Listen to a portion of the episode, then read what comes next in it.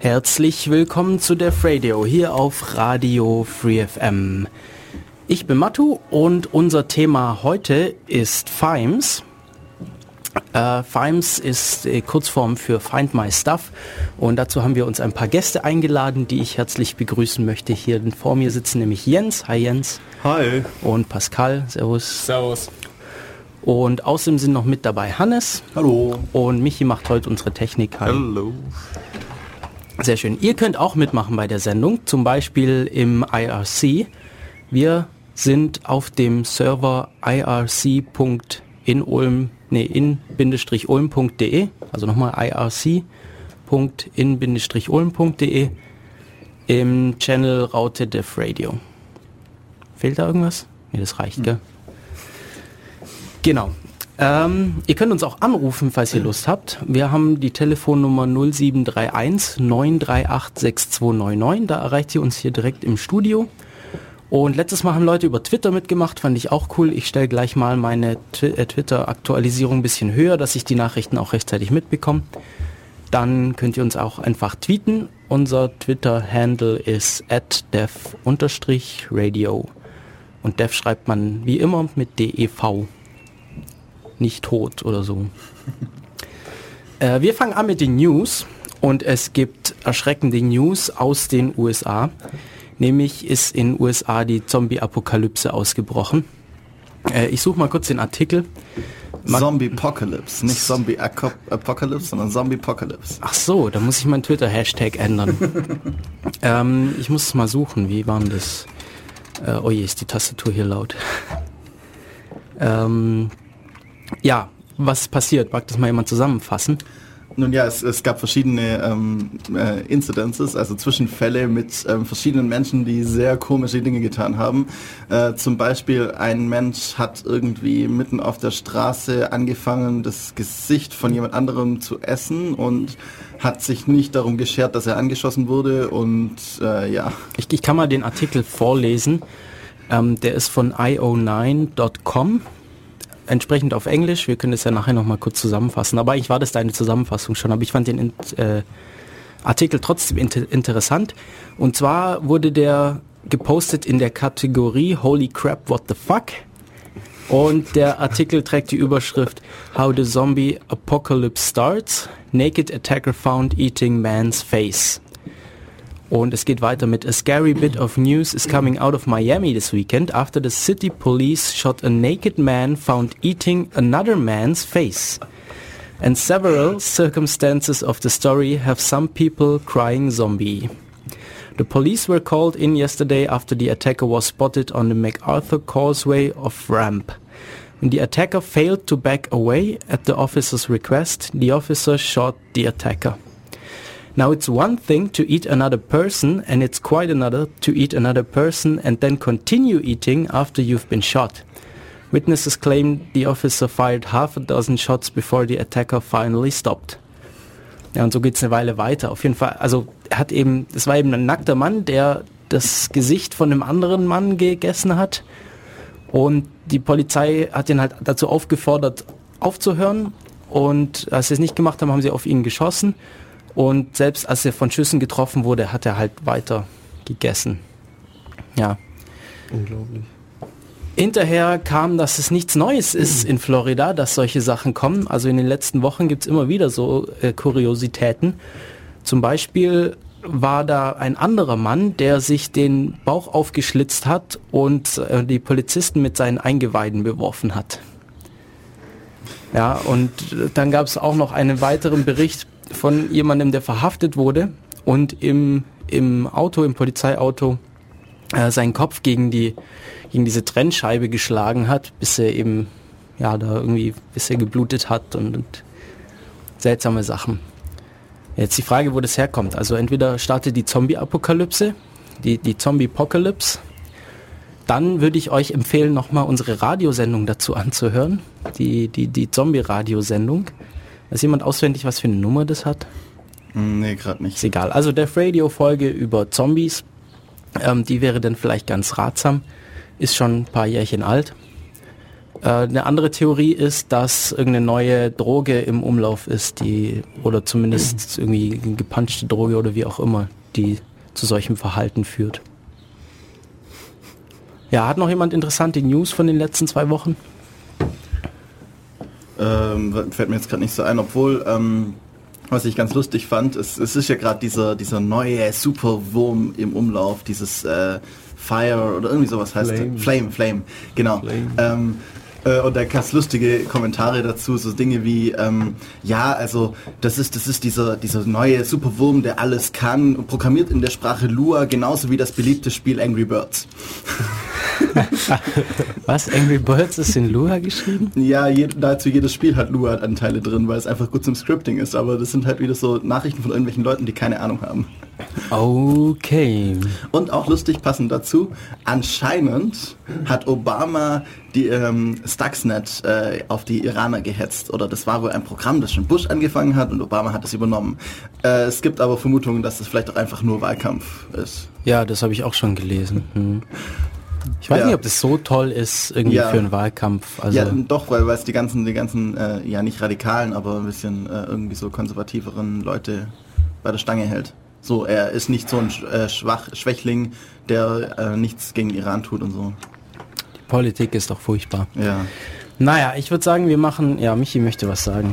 Ja, ich habe auch noch News. Ähm, auf Kickstarter hat die Sängerin Amanda Palmer für ihr neues Album, das sie eigentlich selber vermarkten wollte, ungefähr, weiß nicht, sie wollte glaube ich 100.000 US-Dollar und hat letztendlich über eine Million US-Dollar zusammengesammelt bekommen was ich ähm, ziemlich interessant finde im Hinblick auf, wie sich die Musikindustrie gerade ändert und dass es eben durchaus möglich ist für Musiker, sich so auf Crowdfunding zu verlassen. Ja, äh, zu Kickstarter auch noch. Ähm, es gibt das ähm, äh, ein, ein Stück von, von Beethoven, ähm, eine spezielle äh, Art von, von Variationen, hat eine äh, Japanerin oder Chinesin eingespielt und sie wollten 15.000, glaube ich, und haben irgendwie 30.000 bekommen und äh, das ist unter CC0 veröffentlicht worden. Voll gut. Oh, sehr geil. Public Domain also, ne? Ja, Public Domain, ähm, Aufzeichnung und den Notensatz. Die haben den Notensatz in Music Score gemacht, äh, MuseScore und haben, haben das dann auch alles veröffentlicht. Und äh, was auch gerade noch war, natürlich die Facebook-Aktie. Äh, die erst in den Keller gegangen ist und dann ist sie, glaube ich, wieder gestiegen, oder wie war das? Äh, sie ist ja. im Keller geblieben. Sie ist im Keller also eigentlich geblieben. ist sie da unten geblieben. So ein bisschen wie die Telekom-Aktie auch mal. So alle kaufen es, weil sie denken, das ist ganz toll und dann stürzt sie ab. Also gut. Noch mehr News? Nö. Gut, dann äh, machen wir vielleicht ein paar Minuten Musik und äh, der erste Song ist von, keine Ahnung, Michi, gib mir mal den Zettel bitte, der da hinten liegt. Sehr schön. Der erste Song wäre Steven Dunstan, Move a Little Closer und anschließend widmen wir uns unserem eigentlichen Thema heute, das da heißt Find My Stuff.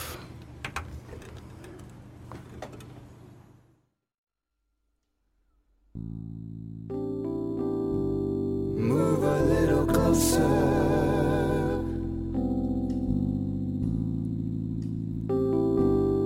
To me,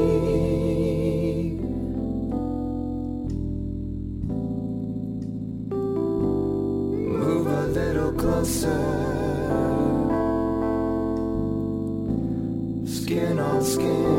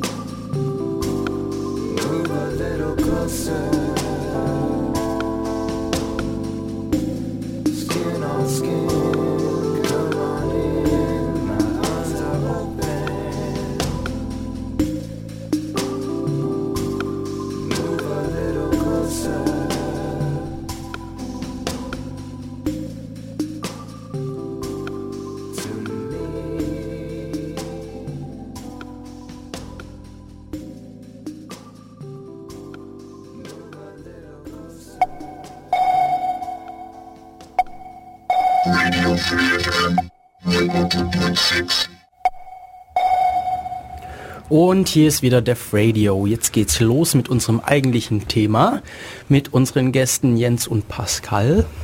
Äh, Pascal, wie soll man dich nennen? Pasi, Pascal? Bitte Pascal. ja. Pasi, Hasi. Danke. Jetzt weiß es die Welt. Der ist auch gut so. Ja, ist doch, ist doch auch schön und, und süß und so. Äh, ihr habt Films gemacht zusammen mit Steffen, der heute nicht da ist, den wir aber vielleicht nachher noch per Telefon erreichen werden. Hoffentlich. Hoffentlich. Ähm, ihr habt ja Films, Find My Stuff gemacht. Wenn ihr das kurz in wenigen Sätzen abreißen müsstet, was es ist, wie würdet ihr es beschreiben? Er ist im Endeffekt ähm, eine Search Engine für ähm, all deine täglichen Gegenstände, die du verlieren könntest. Ähm, wir haben versucht, ähm, ein, in dem Projekt äh, ähm, zu realisieren, dass die Leute ihre Sachen, die sie täglich vergessen oder verlieren, äh, suchen können und dadurch halt natürlich sehr viel Zeit sparen können. Ähm, ich denke, das ist äh, so im Endeffekt Google für deine eigenen Objekte wie Handys, Schlüssel und so weiter. Okay. Ähm, ja, was man ständig verliert. Ich habe auch, also ich habe ein paar Leuten schon von dieser Radiosendung erzählt und alle haben gesagt so, boah, das habe ich schon immer gebraucht. Das haben sich bestimmt schon viele Leute mal gedacht. Ja, ja. Äh, wie genau das funktioniert, wie das aussieht und so, darauf werden, darüber werden wir uns heute ausführlich unterhalten. Äh, in was für einem Rahmen ist es denn entstanden eigentlich? Wo kommt es her? Wie kommt es dazu, dass ihr das Projekt gemacht habt? Ähm, ja, also es gibt an der, an der Uni äh, hier in Ulm eben eine, eine entsprechende Vorlesung und ein dazu passendes Projekt. Ähm, und in dem Rahmen ist es im Prinzip entstanden. Also ähm, wir haben uns als Team im Prinzip ähm, in, die, in dieses Projekt reingesetzt und haben uns ähm, von vornherein äh, mit den Betreuern ganz gut verstanden und ähm, es hieß eben, okay Leute, sucht euch ein eigenes Thema aus und äh, soll eben in dieses Ubiquitous Computing reinpassen und ähm, ja, ich erinnere mich noch ganz gut, wir haben uns dann in einer Skype-Konferenz äh, zusammengetroffen und haben ein bisschen gequatscht und haben halt überlegt, hm, was braucht die Welt, was brauchen wir? Und ähm, irgendwie ist uns dann so die, die Idee aufgekommen, äh, indem wir im Prinzip uns selber betrachtet haben und uns so überlegt haben, okay, wo ist irgendwie noch so Bedarf da und ähm, äh, Steff ist jetzt äh, auch einer von den Kandidaten, der häufiger mal was verliert, genauso wie, wie meine Wenigkeit. Und ähm, uns ist dann einfach, äh, ist einfach die Idee standen, okay, komm, wir, wir bauen irgendwas, wir wollen irgendwas umsetzen, damit ähm, du deine Gegenstände, die du verlierst, dein ganzes Zeug, dein Kram, recht schnell wiederfindest. Weil ich meine, wer kennt diese Situation nicht irgendwie? Man muss schnell zum Bus rennen oder man hat noch irgendwo ein wichtiges Treffen und ähm, keine Ahnung, man findet sein Portemonnaie nicht oder sein Schlüssel oder äh, sein, sein Studentenausweis, wie auch immer und äh, fängt dann an, die ganze Wohnung auf den Kopf zu stellen. Und wenn es da eben ein System gäbe, äh, das, das du einfach nur nutzt und das dir sofort sagt, hey, dein, dein Schlüssel liegt hier in, in, der, in der obersten Schublade, mach die einfach auf und hol's raus, dann ähm, wäre das eine super schicke Ge- Geschichte und das war im Prinzip unsere Grundidee. Okay, da hast du Ubiquitous Computing genannt und die Vorlesung heißt ja Mobile and Ubiquitous Computing. Genau, ja. Ähm, was ist das überhaupt? Ja, also Ubiquitous Computing, ähm, weiß nicht wie, also da geht's, es geht im Prinzip in die Richtung, dass, dass Computer überall einfach sind, ja, und dass man sich vielleicht auch der Benutzung von einem Computer gar nicht mehr, gar nicht mehr so bewusst ist. Also ähm, wenn man, wenn man das auf, auf äh, Wikipedia oder irgendwie sowas mal nachschlägt, äh, ist es eigentlich schon ganz gut, ganz gut definiert, das Ubiquitous Computing an sich zumindest. Ähm, also allgegenwärtiges, ubiquitäres Rechnen. Ja. Ähm, und das ist eben ein großer Teil dieser, dieser Vorlesung und ähm, der Hauptteil im Prinzip unserer, äh, unseres Projekts damals gewesen oder immer noch. Wir arbeiten ja immer noch an dem Projekt. Wie lange geht denn das so ein Projekt überhaupt? Also das Projekt bei, bei äh, denen ging jetzt über ein Jahr, also zwei Semester. Wir haben im ersten Semester angefangen mit Planung und ähm, viel Related Work lesen, also was gibt es überhaupt schon und ähm, wo, was für Systeme gibt es, die man eventuell noch verbessern könnte oder was, was haben Leute für Schwachstellen ähm, entdeckt oder wo gibt es ähm, noch Probleme. Ähm, das ist im Prinzip das, was man, was man im ersten Semester macht. Natürlich reift die Idee auch noch in dem ersten Semester. Ähm, ich meine, von unserer anfänglichen Skype-Idee ähm, bis zur letztendlichen Umsetzung war noch, war noch viel Arbeit. Also es waren am Anfang viele Hirngespinste, sage ich jetzt mal, die, die wir eben noch konkretisieren mussten und ausarbeiten mussten. Und ähm, über, also im ersten Semester reine Planung, im zweiten Semester ist dann eben die, die reine Umsetzung. Und ähm, die Zeit braucht man auch gut. Also wir mussten am Schluss ganz schön Gas geben. Vor allem, also nur mit dem Umsetzen des Projektes ist es nicht getan. Man braucht natürlich noch eine Dokumentation. Äh, ein Video wollten die Jungs bei uns noch haben. Ähm, eine genaue Anleitung, wie man das System wieder in Betrieb nimmt.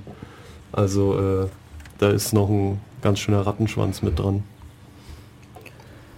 Ja, ihr habt, ähm, als ihr euch über Skype unterhalten habt, habt ihr da euch dann sofort für das Thema entschieden? Gab es da noch andere Ideen, die ihr eventuell machen wolltet? Oder kennt ihr vielleicht noch andere Projekte, die irgendwie interessant sind? Also ähm, das nicht wirklich. Wir hatten uns ja ähm, über Skype getroffen. Vielleicht sagt man das mal kurz. Ich war zu der Zeit äh, in Schweden.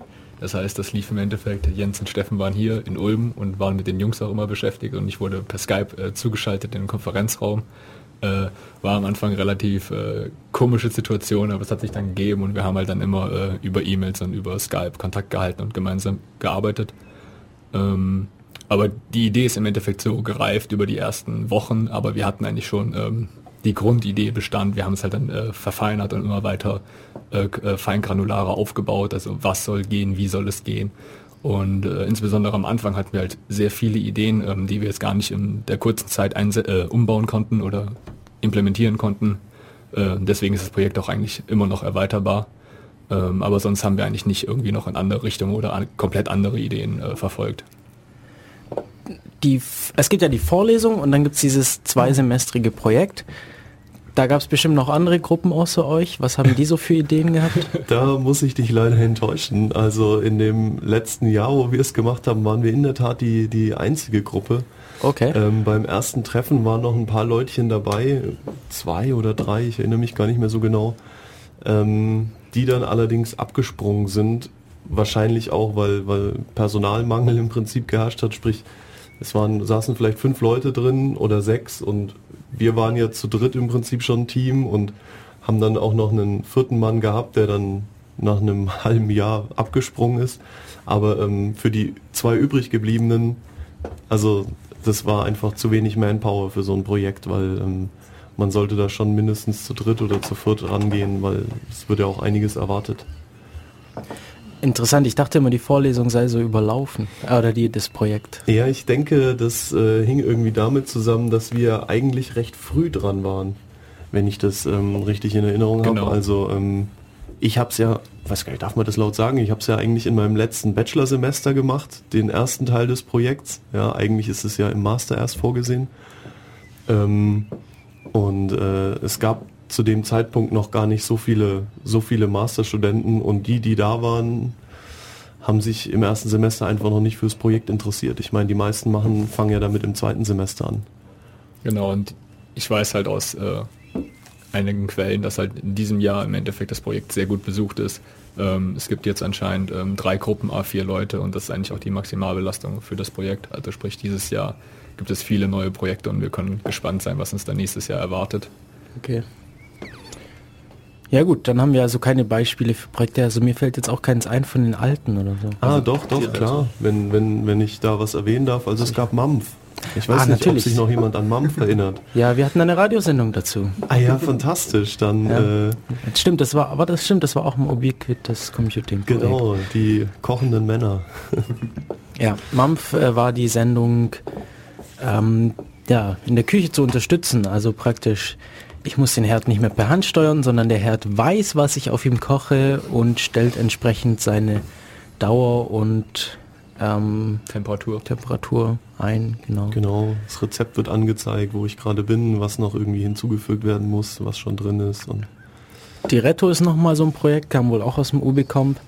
genau, die Mit Retto auf jeden Fall. Benjamin Erb, der auch schon zweimal, glaube ich, hier war. Ähm, über Diretto haben wir hier noch nicht gesprochen.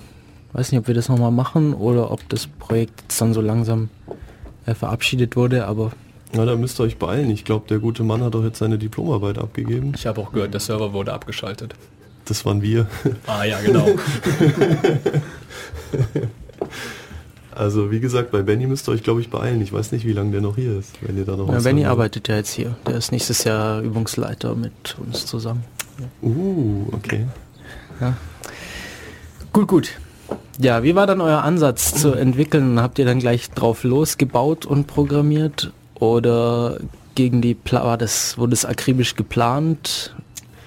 Also selbstverständlich haben wir das Ganze akribisch geplant, ja. Also ihr, ihr habt ja schon anklingen lassen, dass das erste Semester für die, für die Planung da war und das zweite für die Realisierung. Entsprechend war man Genau. wahrscheinlich vom Projekt her gezwungen, das so zu machen. Ja, ähm, wir waren auf der einen Seite natürlich gezwungen, ähm, an dieser Stelle einfach mal Dank an unsere Betreuer, die uns da immer schön in den Hintern getreten haben. Ähm, aber ich weiß nicht, also wer schon größere IT-Projekte, naja, größer kann man jetzt nicht sagen, ja, etwas größere IT-Projekte irgendwie umgesetzt hat, der weiß, dass so eine Planungsphase am Anfang eigentlich unabdingbar ist.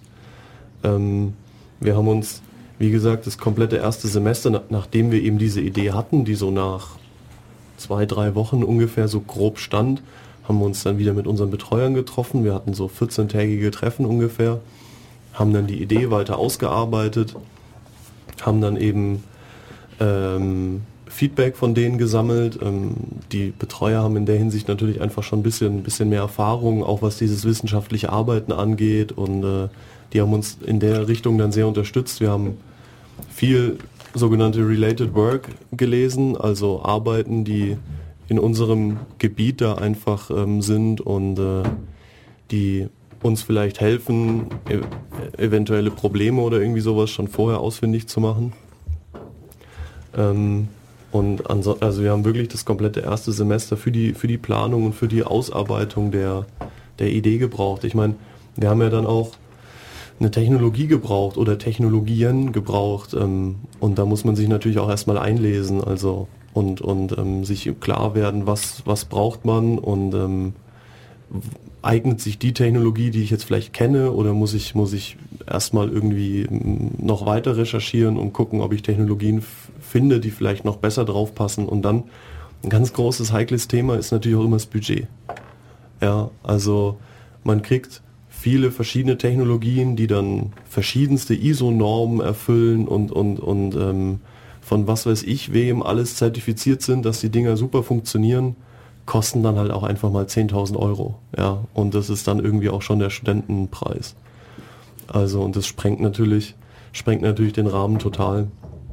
Und ähm, Wer finanziert das denn? finanzieren tut, soweit ich weiß, das Institut. Und Pascal natürlich. Genau.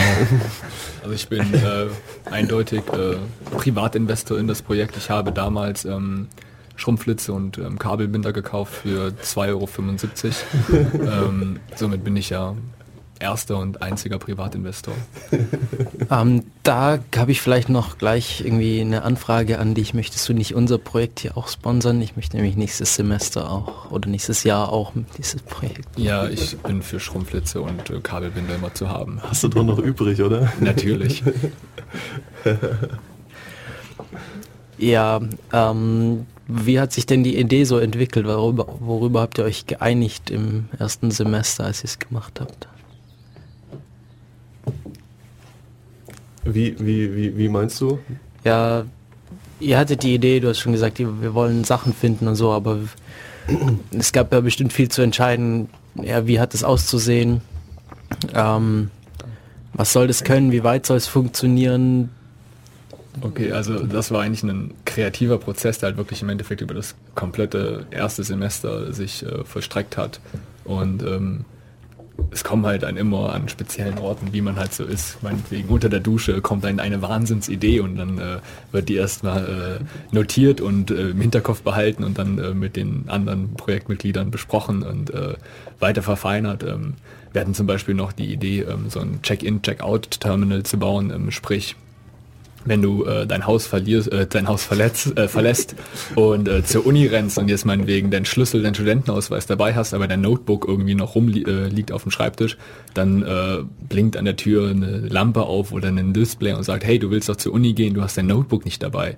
Und äh, das spart dir natürlich unendlich viel Zeit, weil du nicht nochmal von der Uni zurück musst, nach Hause dein Notebook holst und wieder zurückrennst.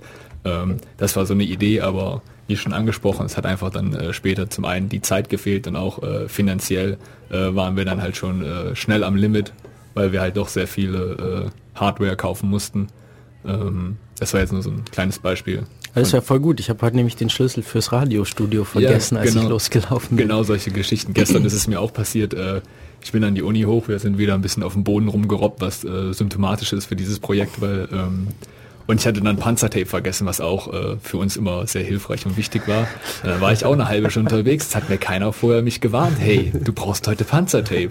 Aber es wäre natürlich sehr hilfreich gewesen. Ähm, was wolltet ihr dann haben? Also was kam raus nach diesem ersten Semester? Was muss in dieses Projekt rein? Ähm, ja, wir wollten auf jeden Fall eben eine, eine, einen Web-Service haben, der über verschiedenste Oberflächen ähm, ansprechbar ist. Also Web ist ja heutzutage fast überall verfügbar, also von, von überall im Prinzip ansprechbar ist, wo ich in der Lage bin, bei mir zu Hause Gegenstände zu lokalisieren. Und zwar, was ja bei uns noch ähm, recht oder was bei uns ein ausschlaggebendes Merkmal im Prinzip ist, wir wollen keine, keine absolute Lokalisierung. Das heißt, wir haben nicht angefangen irgendwie mit, mit Koordinaten 9,5 Grad, 7 Ost, Südost und keine Ahnung, sondern wir haben von Anfang an gesagt, wir wollen relative Positionierung, also Positionsangaben, mit dem, mit dem normaler Benutzer eben auch was anfangen kann. Das heißt, wenn dein System dir sagt, hey, dein, dein gesuchter Gegenstand liegt irgendwie rechts von deinem Bett und zwar irgendwie da zwischen, zwischen deinem Schreibtisch und deinem Bett, dann ähm, ist es für den Nutzer auf jeden Fall deutlich sinnvoller und, und deutlich hilfreicher auch als eine ähm, Koordinate oder ähm, auch, auch irgendwie eine, eine Markierung auf, auf irgendeiner Map oder irgendwie sowas, ja. Ähm, das, das war im Prinzip so das Hauptaugenmerk. Ähm, diese Geschichte, was Pascal eben erzählt hat mit dem Schalter, haben wir dann leider verworfen, beziehungsweise aus dem, aus dem Must-Haves, sage ich mal, rausgenommen, äh, weil, wie gesagt, uns ein Mann abgesprungen ist. Aber ähm, diese relative Positionierung, das war auf jeden Fall ein Hauptaugenmerk und auch diese leichte Erweiterbarkeit. Ja, also wir haben eben Möbel mit diesen, mit diesem, mit diesem, mit unserem System ausgestattet. Und es war uns auch sehr wichtig, dass eben, wenn der Nutzer noch weitere Möbel kauft, ähm, die recht leicht in unser System integrieren kann. Also die Möbel wurden, wurden ja bei uns genutzt zur Lokalisierung. Also du hast ähm, mehrere Möbel in deiner Wohnung, ja, Überraschung, hat ja eigentlich jeder von uns. Und in dieser, Außer Michi. außer Michi, okay, dann kannst du das System leider wahrscheinlich nicht nutzen. Ähm, aber Der in, kann es ja in seine Tür einbauen oder ins Fenster oder so. ja, aber ich meine, mit weniger Möbeln, dann, dann verlierst du dein Zeug auch nicht so häufig, oder? Ich meine, es liegt alles überall rum. Oh Gott, okay. Das totale Chaos. Ja, also ich habe mit Absicht nicht so viele Sachen, damit ich Sachen nicht verliere. Ich möchte mich auf ein Minimum beschränken. Okay, ja. ich habe ein Bett löblich. und eine Kiste und einen Rucksack, einen großen. Und einen total schicken Stuhl. Das stimmt. Ja, und der Rest liegt überall in deinem Zimmer rum. Ja gut, also äh, da muss ich dich enttäuschen. Also für unser System braucht man dann irgendwie schon, schon Möbel, wo, wo eben ähm, unsere Hardware drin verbaut ist. Und äh, desto mehr Möbel man dann einfach hat, desto genauer wird die Lokalisierung auch, weil man die Möbel im Prinzip als Referenzpunkte benutzt.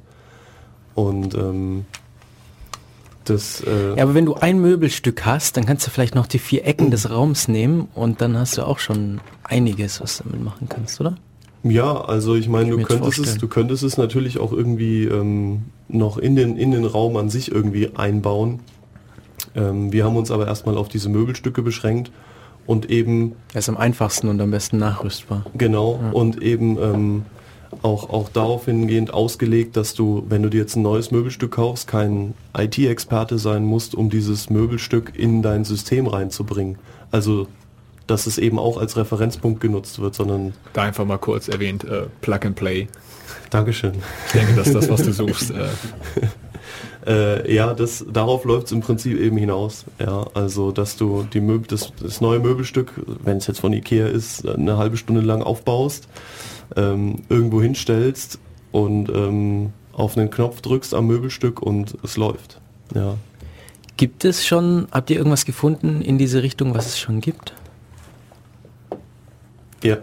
also genau bei unserer Suche in der Related Work ähm, gab es ähm, einige Konzepte, ähm, vielleicht sei da was äh, von den Japanern, glaube ich, war es, äh, erwähnt, nannte sich, ähm, war eine Tischdecke im Endeffekt, die man auf den Tisch legen konnte, die dann mit RFID-Technologie ausgerüstet war.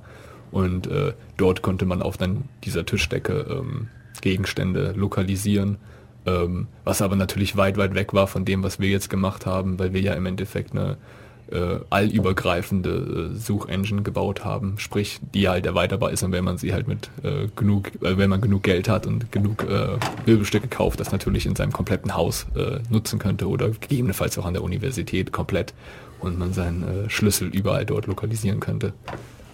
Ähm, d- d- d- ja, wolltest du gerade noch? Ja, also wir haben, wir haben auch noch ein anderes System, System gefunden, was, was auch eine ganz, ganz witzige Idee verfolgt hat, und zwar ähm, auch Gegenstände lokalisieren innerhalb eines Raums, aber ähm, eben mit dem Feedback oder, oder äh, der Gegenstand sollte dann, wenn er denn vom System gefunden wurde, von einem Spot, der an der Decke hing, im Prinzip angeleuchtet werden. Ja, also äh, man hat seinen Gegenstand wie auch immer gesucht und dann hatte man oben an der, an der Decke eben einen Scheinwerfer und dieser Scheinwerfer hat sich dann, der, der war eben dreh- und schwenkbar und alles und der hat sich dann dahin gedreht, wo dieser Gegenstand lokalisiert werden konnte und hat ihn dann angeleuchtet. Ja, es ist äh, von der Idee her auch in der Theorie zumindest irgendwie witzig und ähm, ich glaube, die Jungs haben das auch umgesetzt und waren auch recht zufrieden. Hat natürlich auch viele Schwächen. Also wenn da jetzt irgendwie ein Schrank im, im Weg ist, dann äh, leuchtet es das, die Lampe natürlich irgendwie den, den Schrank an, ja, und, und dabei ist das Teil vielleicht irgendwie dahinter. Und ähm, oder ich brauche dann mehrere dreh- und schwenkbare Lampen in meinem, in meinem Zimmer. Also äh, von der Idee her auf jeden Fall witzig, haben wir, haben wir auch gelesen und ähm, war auch interessant zu lesen. Äh, aber auch re noch recht weit entfernt eigentlich von unserem System. Genau. Aber euer System wäre durch so einen Scheinwerfer doch erweiterbar, oder? Ähm. Nach dem, was ich bisher gehört habe. Durchaus, aber das Problem ist ja, dass die ein, manche Konzepte ja, wie gesagt, auf diese genauen äh, Lokalisierungen und Koordinaten aus sind und man dann natürlich danach den äh, Scheinwerfer jetzt zum Beispiel ausrichten könnte. Ähm, unser Projekt natürlich ab, äh, abgegrenzt davon ähm, nur relative Positionen ausgibt, also zwischen, wie schon vorhin erwähnt, äh, Bett und Schreibtisch.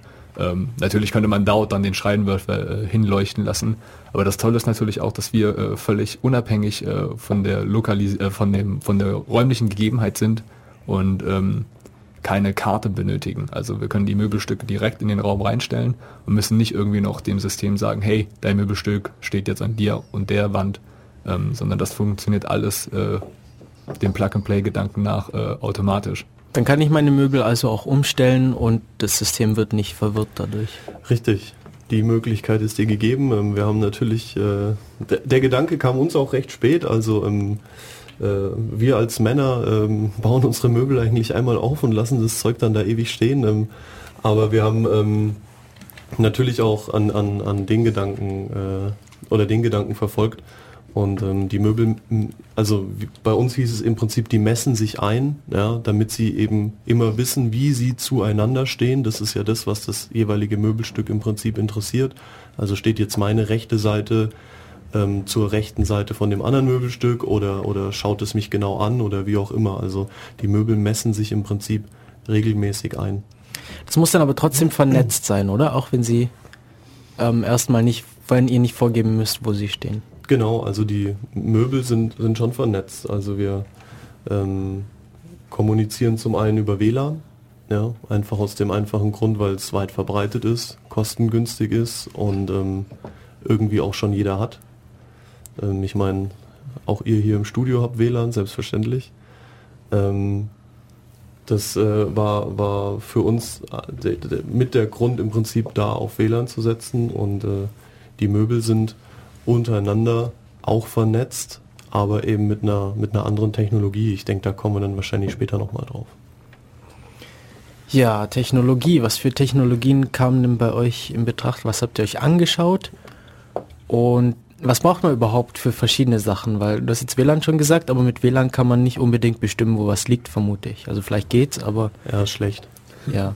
Ähm, Ähm, genau, also wir haben ja in, in der Related Work uns verschiedene Konzepte angeschaut und äh, ähm, Technologien und äh, solche Geschichten waren für uns eigentlich auch Neuland. Also wie programmiert man jetzt Mikrocontroller? Wir wollten ja nicht überall jetzt in jedes Möbelstück einen riesen PC reinhängen. Du musst dazu sagen, dass wir Medieninformatiker sind. Ah, genau. Ja, genau. Wir sind Medieninformatiker. Wir hatten noch nie wirklich einen Controller in der Hand und wir sind auch alle so durch die technische Informatik gerade so durchgerutscht. Ja, das war jetzt eine Lüge. Das kommentiere ich jetzt nicht. ähm, auf jeden Fall, genau, ähm, haben wir uns da erstmal eingelesen, was gibt es, wie kann man sowas äh, überhaupt durchführen und ähm, gab halt dann verschiedene Projekte, einige natürlich viel zu teuer, die was dann in die Zehntausende reingehen, äh, UB-Sense sei da genannt, ähm, die ein komplettes Framework da zur Verfügung stellen, wo dann aber auch äh, äh, Objekte lokalisiert werden können, aber auch wieder nur mit Koordinaten.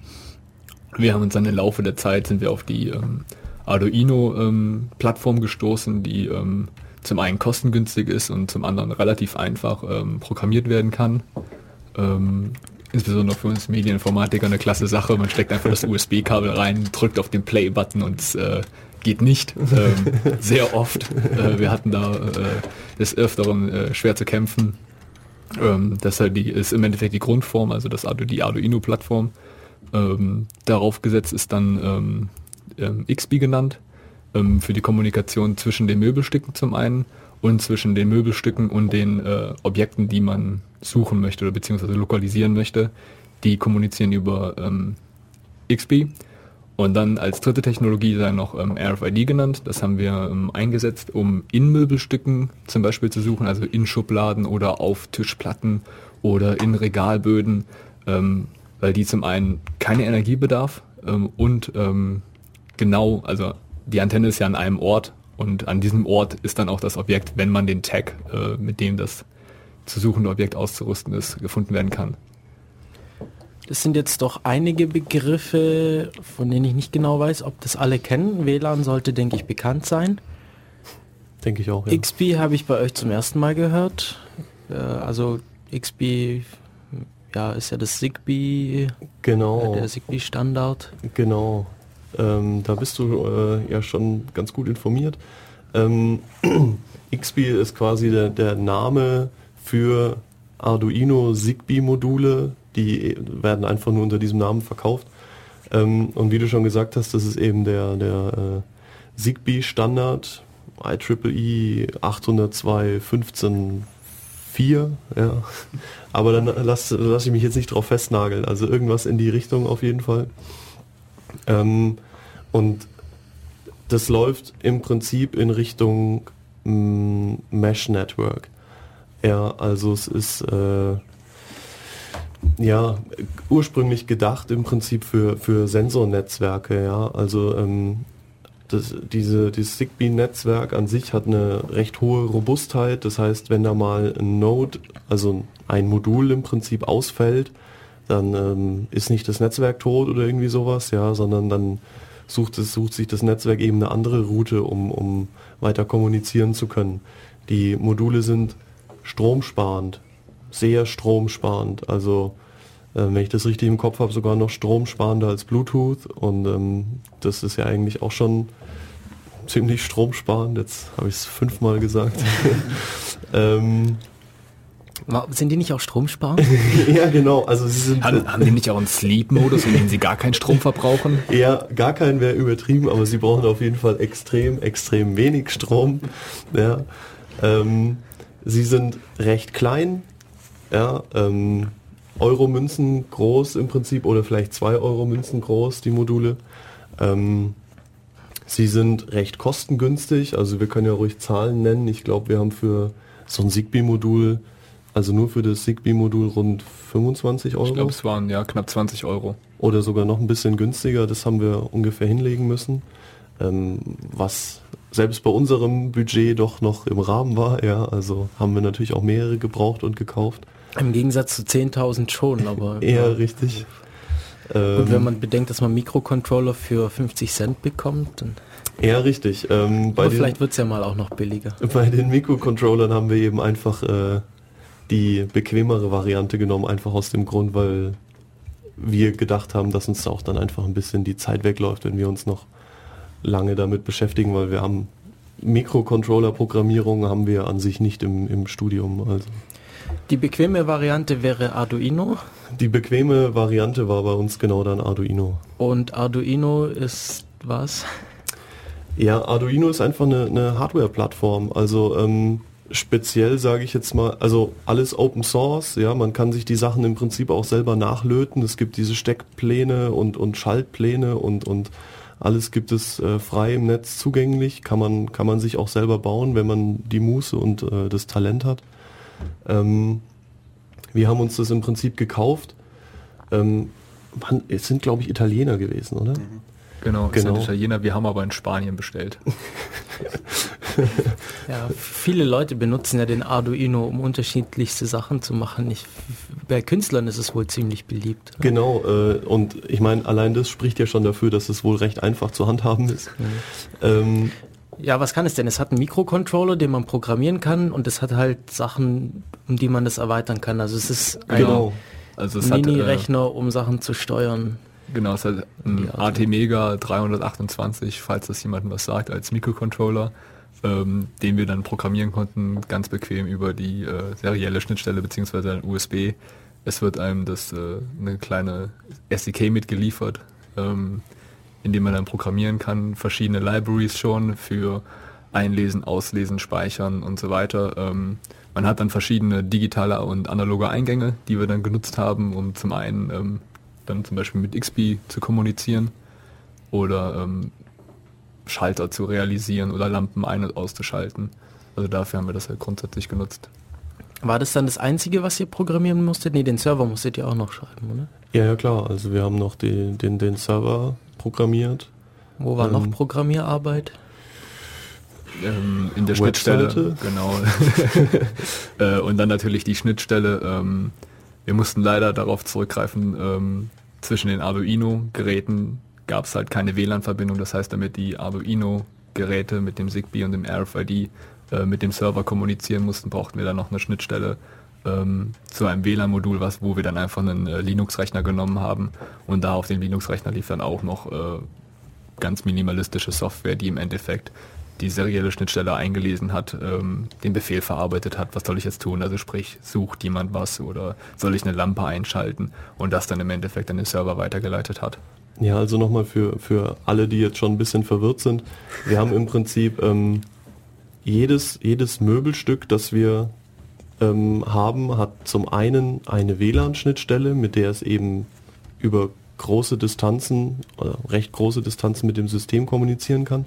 es sind Zigbee-Module in diesem Möbelstück drin und zwar je nachdem, ähm, wie, wie, wie das Möbelstück eben aufgebaut ist. Also wenn jetzt zum Beispiel ein Möbelstück typischerweise an der, an der Wand steht, wie, wie eine Kommode oder irgendwie sowas, dann hat die eben drei, drei Antennen und dementsprechend auch drei Zigbee-Module, rechts, links, vorne.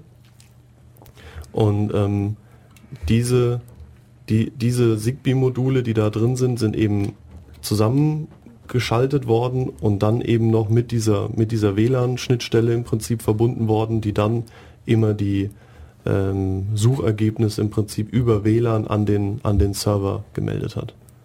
Also ich hoffe, dass jetzt ähm, so ein ungefähres Bild von dem, von dem System im, im Kopf ist.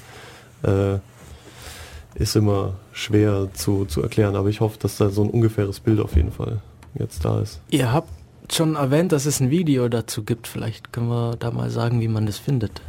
Ähm, das ist auf unserer, auf unserer Webseite. Ähm, ihr könnt zum einen auf uni-ulm.de slash Fragezeichen FIMS äh, gehen oder ihr geht auf fims.endpointer.de.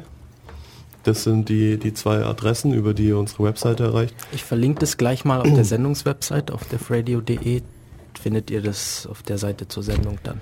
Jawohl, danke dafür. Ähm, da stehen dann auch eben nochmal, ist ein Überblick, die Technologien, die wir verwendet haben und ein Video und äh, hübsche Bilder vom Team sind auch da, sehe ich gerade. Ähm, da stehen, sind auf jeden Fall mit den Bildern, denke ich, wird es dann vielen vielleicht auch ein bisschen klarer.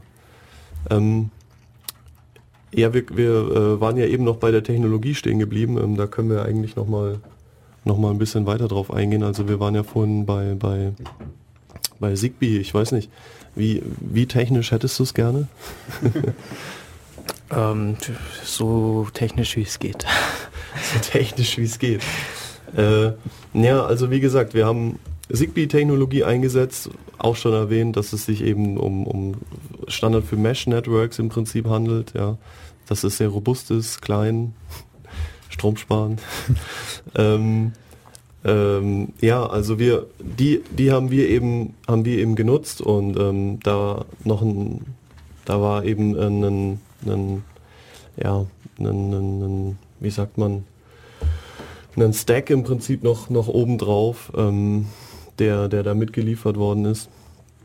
Und ähm, wir haben äh, eben, eben zum einen, zum einen auch die, die, die Sicherungsoption äh, da genommen, also die Verschlüsselungsoptionen waren, waren uns auch sehr wichtig. Ähm, und äh, ja, was, was da vielleicht irgendwie auch noch zu erwähnen ist, ist, ähm, dass der, der Aufbau von so einem, von so einem Zigbee-Netzwerk ähm, oder in einem Zigbee-Netzwerk an sich sind immer drei verschiedene Arten von Geräten vorgesehen. Also du, man hat im Prinzip halt ein, ein Coordinator, das heißt ein, ein Hauptmodul, was das ganze, was das ganze Netz an sich einfach so ein bisschen verwaltet. Ähm, dann haben wir mehrere Router gehabt, ja, das waren im Prinzip die Geräte, die ähm, in der Lage waren, ähm, ja, Gegenstände im Prinzip in dieses Netzwerk hinzuzufügen und, und ähm, dann eben auch die, die ganzen Befehle ausgesendet haben. Und äh, die, die letzte, letzte Art von, von Geräten waren eben die, die Endgeräte. Das waren eben dann immer der, das, der Stuff im Prinzip, den man finden wollte. Das waren, waren im Prinzip die, die Endgeräte. Ähm, und ähm, das ist im Prinzip so der, der, der einfache Aufbau von so einem Zigbee-Netzwerk, also drei verschiedene Arten von Geräte, jeweils da eingesetzt, wo man sie braucht. Und ähm, die Geräte haben sich dann eben alle in, in also da es ja ein Mesh-Network ist, haben, haben die sich alle in dieses, in diese PAN im Prinzip immer eingelinkt, also Personal Area Network heißt, heißt PAN, ähm, in dem dann eben die Kommunikation stattfand und ähm, auch alles schön verschlüsselt, immer schön mit Augenmerk, Augenmerk auf ähm, Security. ja, weiß gar nicht, wie, wie, wie technisch ich da jetzt noch werden soll. Also ähm, ich denke, das passt erstmal so, oder? Ja, das passt. Was für Programmiersprachen habt ihr verwendet? Leg los. Ähm, ja, genau, also wo fangen wir an? Ähm, die ähm, auf Arduino ist ja C-Code, Großteil ja. mit äh, paar Java ja, Abkömmlingen kann man sagen. Also das ist ja ein bisschen gemischt. Also obendrauf ist im Endeffekt Java und unten drunter dann äh, C, was dann halt dann auch äh, direkt in den Microcontroller weitergeleitet wird. Ähm, genau, das haben wir genutzt dann äh, auf den Rechnern in den Möbelstücken, also die die Schnittstelle im Endeffekt äh, dargestellt hatten äh, zwischen Server und dem Möbelstück und dann dem Arduino äh, lief normaler Java-Code. Ähm, das und äh, der Server kann ich jetzt persönlich gar nicht so viel zu sagen. Da ist äh, Also- Steffen im Endeffekt für verantwortlich gewesen. Soweit ich weiß, ist es, glaube ich, auch recht ähm, Java-lastig gewesen. Ich glaube, es ist so gut wie alles in, in Java geschrieben. Ja, genau. Also natürlich äh, abgesehen von, von irgendwelchen anderen Skriptsprachen und HTML und, und was man halt noch irgendwie so fürs Web braucht, aber ähm, die, die ganzen Web-Services, die ähm, Steff da geschrieben hat, sind meines Erachtens nach, glaube ich, alle in Java geschrieben worden. ich meine, wir können sonst auch versuchen, ihn mal anzurufen. Äh, das können wir machen. Wir könnten zum Beispiel mal kurz Musik spielen und äh, dann versuchen, Steph zu erreichen und uns dann weiter unterhalten. genau. Machen wir das doch. Na, machen wir das. Dann spielen wir Musik von Amity in Fame, schon lange nicht mehr gespielt. Dinner for One. Äh, war das erste Lied, das ich hier gespielt habe, als ich zu Def Radio dazu kam. Äh, Michi, du darfst Musik spielen und wir hören uns gleich wieder.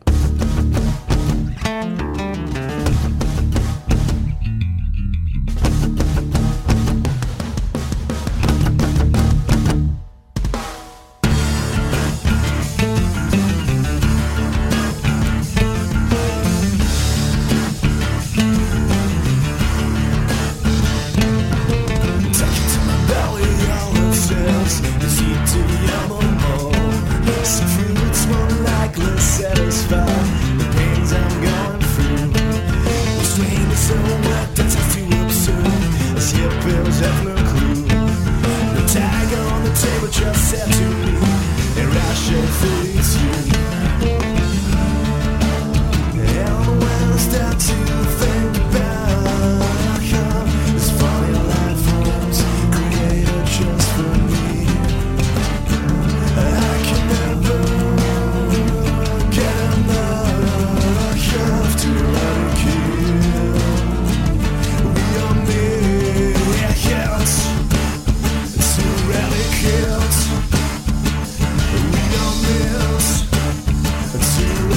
killed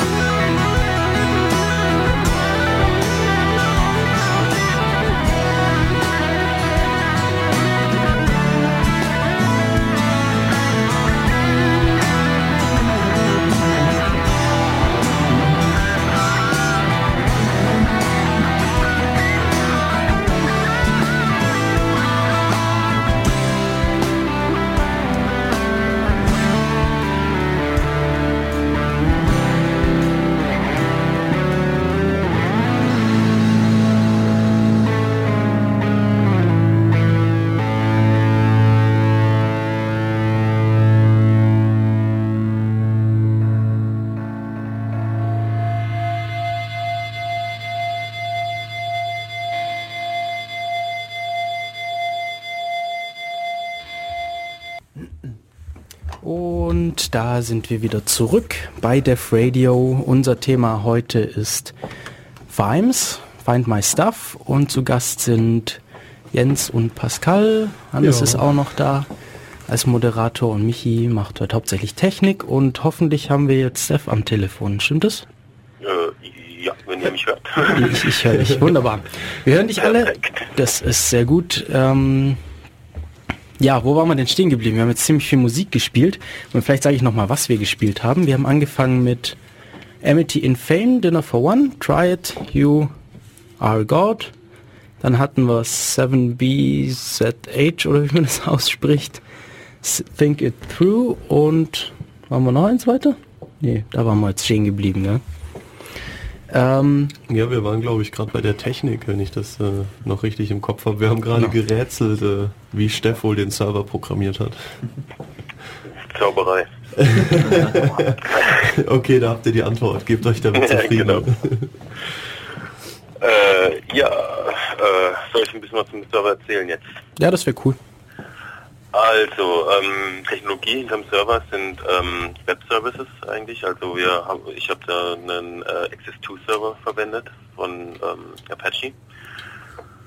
Äh, kann man sich jetzt streiten, ob das, äh, das, das ist ja so ein bisschen Ideologiestreit schon immer, so, ob Web-Services wirklich so äh, sinnvoll sind. Aber ähm, war in unserem Fall ganz gut, weil man einfach schnell äh, diese Kommunikationsschnittstelle implementieren konnte. Das heißt, wir verwenden einfach Web-Services für Webaufrufe und auch für die Kommunikation äh, zwischen System und dem Server. Wir schicken da also ähm, ein paar SOAP-Nachrichten hin und her, in denen wir uns dann unsere, unseren Datenaustausch ähm, realisieren. Aber was ist denn Soap? Ähm, SOAP ist äh, sozusagen ein Nachrichtenformat, XML-basiertes Nachrichtenformat.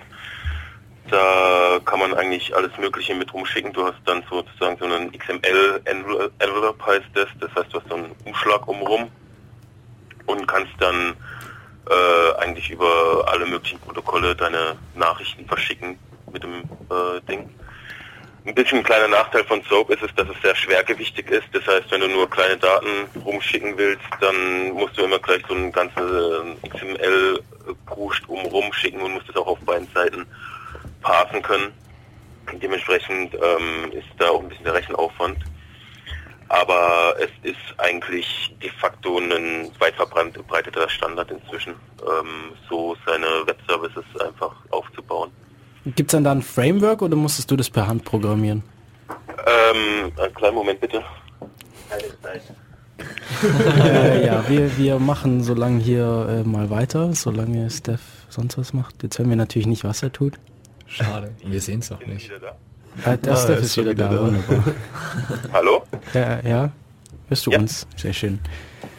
Ähm, ja, genau. Die, die Frage war, musstest du das Soap-Zeugs per Hand dann coden oder gab es ein Ähm. Framework, was du verwendet hast? Nee, nee, das, da gibt es eigentlich ziemlich gute Tooling-Unterstützung. Ähm, das heißt, man ähm, definiert sich über eine weitere XML-Datei übrigens äh, sein, sein Web-Service, kann dann, äh, da gibt es dann ein paar Toolings, die dir dann schon das, äh, die Grund, das Grundframe erstellen. Das Einzige, was man dann eigentlich noch selbst machen muss, ähm, sind die äh, wirklichen Berechnungen und Funktionalitäten hinten dran zu implementieren. Das heißt, da gibt es eigentlich auch, das was war halt dann auch nochmal ein Vorteil von diesen Web-Service-Geschichten, dass da einfach das Tooling hinten dran, dass da schon weit verbreitete Unterstützung für gibt und dass man da ziemlich schnell mitentwickeln kann ziemlich schnell auch diese Interfaces einfach implementieren kann. Ähm, so, in, in was ist jetzt der Server geschrieben oder wie war Der das? Server mal? selbst, der Server selbst ist eine Java-Implementierung. Also Mhm. das sind, ähm, das ist, ähm, läuft ein Access 2 Surflet, äh, Container in einem Tomcat sozusagen, also ein Tomcat Surflet Container. Da drin läuft ein Access 2 und äh, das ist dann ist dann alles in äh, Java implementiert. Okay, also für Leute, die Tomcat noch nicht gehört haben, das ist ein, ja, wie du sagst, ein sogenannter Container, ähm, der dafür da ist, aus Java-Webseiten darzustellen, dynamische hauptsächlich. Kann man das so sagen? Genau, das konnte man so sagen. Und was ist Access 2? Access 2 ist eben diese ähm, Service-Implementierung dann. Das heißt, wir, wir brauchen ja auch noch, ähm, ist eigentlich auch wieder ein Container sozusagen, das ist dann so ein Container im Container, der dann eben diese Schnittstellen für die äh, Services, für die Web-Services äh, implementiert. Das heißt, ich muss dann da nur noch ähm, meine äh, Service, äh, also die Umsetzung reinschreiben und der bietet die gesamten Schnittstellen zur äh, zum den Protokollen, zu den also wir, wir kommunizieren dann über HTTP-Protokoll und äh, bietet dann eben diese gesamten Sachen unten drunter, die die Soap, ähm, die, er, er produziert dann auch eigentlich diese äh, die Soap-Nachrichten im Endeffekt. Ähm, und ja, genau, das macht er. Der Server läuft jetzt auf dem Linux-Rechner oder habe ich das jetzt falsch verstanden? Genau, der, der läuft momentan läuft der auf dem Linux-Rechner, ja. Und was macht er und was, wie viel machen diese einzelnen Komponenten? Oder was ist wofür zuständig bei eurem System? Äh, wie meinst, wie meinst du jetzt den Linux-Server direkt? Äh, Ja, also wie, wie, Ja, viel, wie viel läuft auf diesem Linux-Rechner und wie viel Code oder was, was machen die Komponenten selbst? Die zwei Jungs im mit Studio Kompon- dürfen ruhig mit, mit. Kompo- Komponenten verstehst du unter Komponenten verstehst du jetzt gerade die Möbelstücke, oder? Genau. Ah ja, okay. ähm, also auf, was auf dem Server läuft, ist ähm, einmal die äh, Interpretation der Messwerte, also die gesamte Sache eigentlich, ähm, diese, diese Interpretation, wo denn das, äh, das gesuchte Objekt jetzt liegt, das läuft alles auf dem Server. Da wird auf dem Server wird ähm, äh, wird in der Baumstruktur äh, wird werden eben die Möbelstücke nochmal gehalten und ähm, da wird dann kommen dann die Messwerte rein, die wir die ich von den Möbelstücken bekomme und die werden dann ausgewertet und äh, dementsprechend interpretiert. Es läuft auf dem Server, ähm, die gesamte Initialisierung der Suche läuft auf dem Server. Das heißt, ähm, wenn der Benutzer dann die Suche startet, geht die Anfrage erstmal zum Server. Server ähm, guckt, und der Server startet dann einen äh, eigenen Thread, in dem er dann die, den gesamten Suchablauf organisiert und dann dementsprechend immer die Möbelstücke oder unser Starter-Kit äh, anhaut, ähm, was er denn jetzt braucht als nächstes.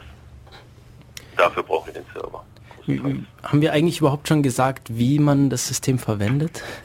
Ich denke, das ist äh, noch eine sehr wichtige Frage und äh, was mir auch gerade noch eingefallen ist, äh, wie kommen wir überhaupt zu diesen Suchergebnissen? Also es wurde ja eben schon angesprochen, dass die Möbelstücke die äh, äh, Suchergebnisse zurückliefern und da die dann auf dem Server verarbeitet werden. Aber ich denke, das sind zwei wichtige Punkte, die wir jetzt gerade nochmal ansprechen sollten. Ähm, zum einen, also wie verwende ich das System? Ähm, ist eine Geschichte, ähm, der User loggt sich im Endeffekt auf unserer Web-Oberfläche ein und ähm, hat dann, ja, ich sage jetzt einfach mal Google-ähnlich, äh, ein User-Interface, in dem er dann äh, zum einen seine ähm, eigenen Gegenstände verwalten kann, ihnen Namen geben kann und so weiter, aber auch zum anderen einfach äh, in ein Feld eintippen kann, was er denn jetzt sucht und dann ähm, die Suche im Endeffekt initialisieren kann oder starten kann, vielmehr.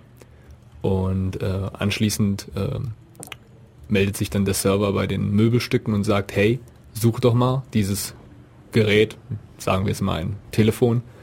Und dann fangen die ähm, Möbelstücke an zu suchen. Ähm, wir haben das in Schalen ähnlich äh, implementiert, sprich, ähm, wir fangen erst an, in den Möbelstücken zu suchen. Das läuft dann über RFID, kommen wir vielleicht kurz später nochmal drauf, die Technologie genau.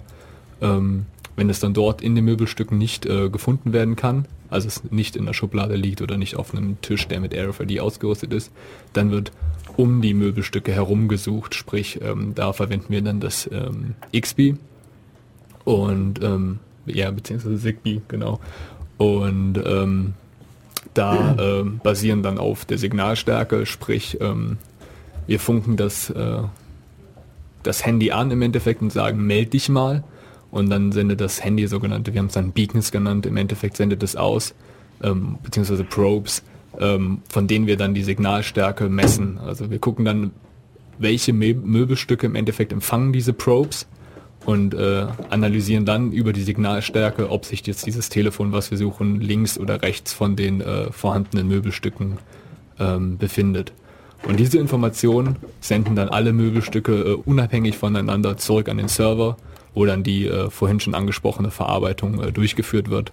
Und die wird dann an den User im Endeffekt weitergeleitet auf der Web-Oberfläche, wo dann steht, hey, dein Handy befindet sich zwischen Schrank und Kommode.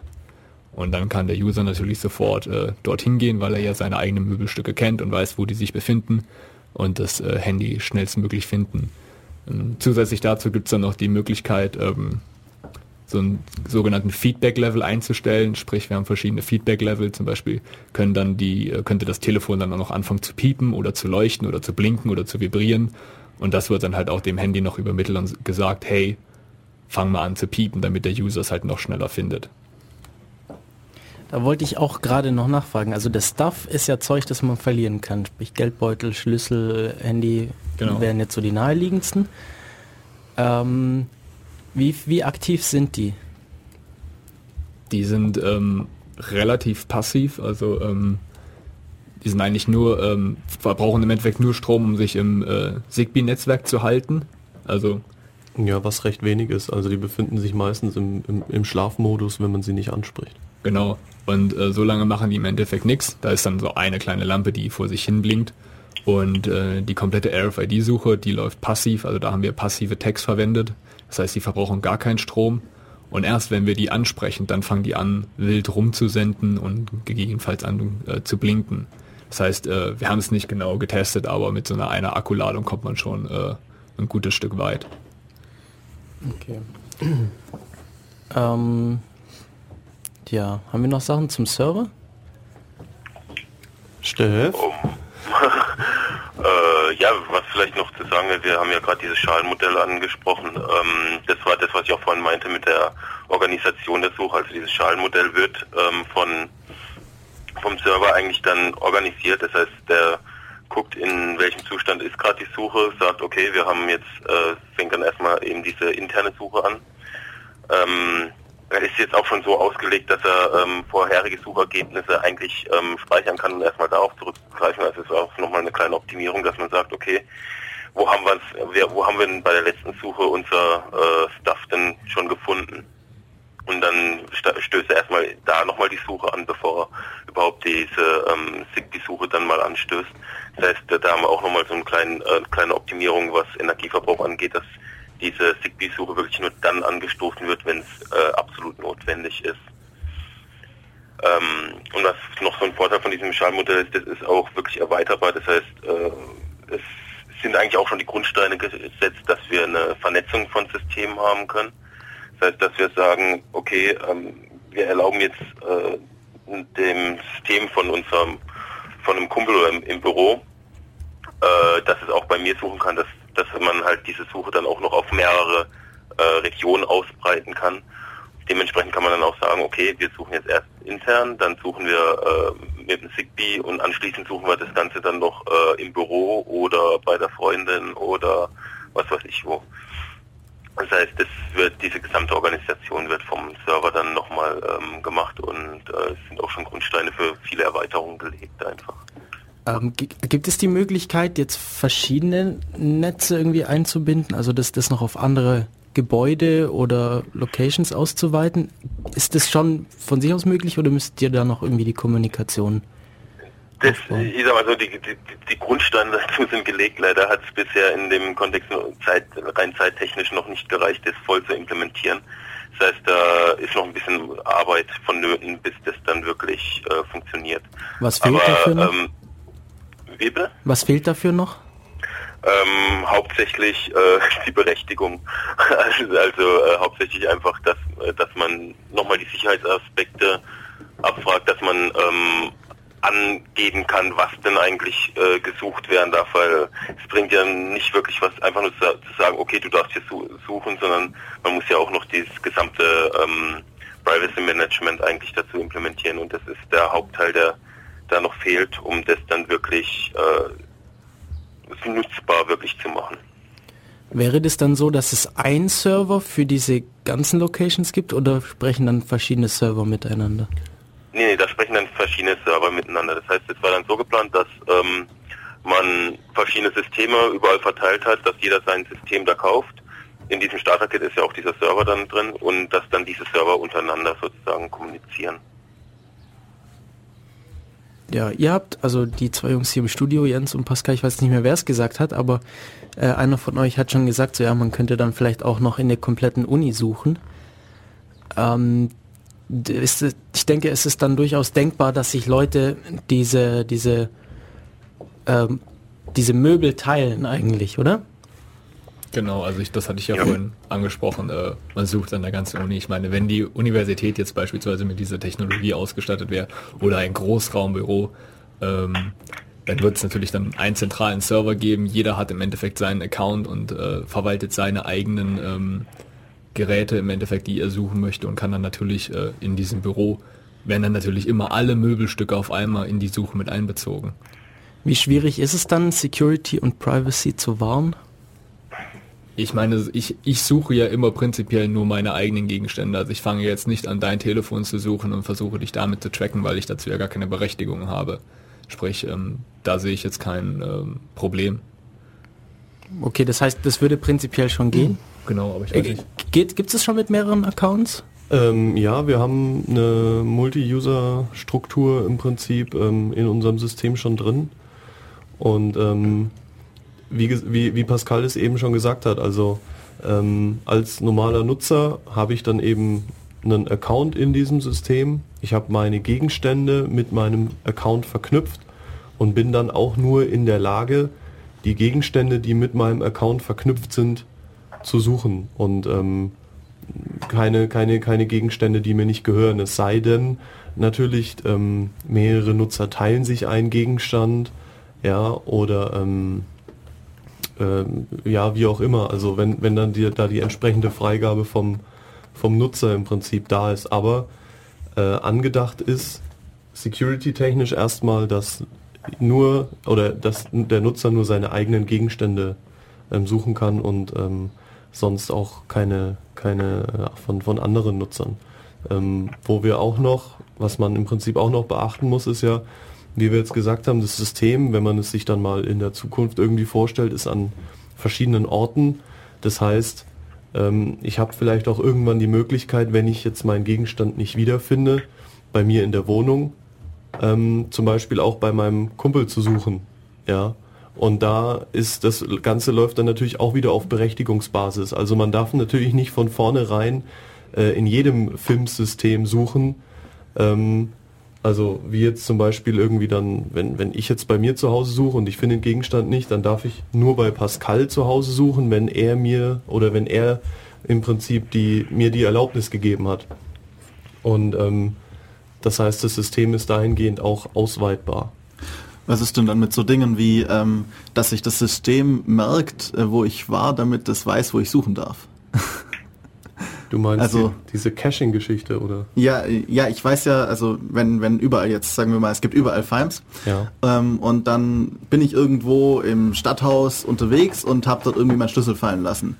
Dann weiß das System ja, dass mein Schlüssel, der ist ja meiner, da habe ich die Berechtigung drauf, im Stadthaus liegt. Obwohl ich eigentlich im Stadthaus nicht suchen durfte, aber weil das ja mein Schlüssel ist, müsste ich ja trotzdem das rauskriegen können. Also. Ähm, das funktioniert nicht, solange du nicht die Berechtigung hast, im Stadthaus zu suchen, ähm, kannst du nicht im Stadthaus suchen und das Stadthaus wird dich auch nicht ansprechen können, also deinen Schlüssel nicht lokalisieren können, weil es gar nicht, äh, weil die Ver äh, Kommunikation ja verschlüsselt ist Ja. zu deinem Schlüssel. Ähm, und somit weiß das Stadthaus nicht, dass dein Schlüssel da ist. Du weißt es auch nicht, weil du nicht die Berechtigung hast, im Stadthaus zu suchen.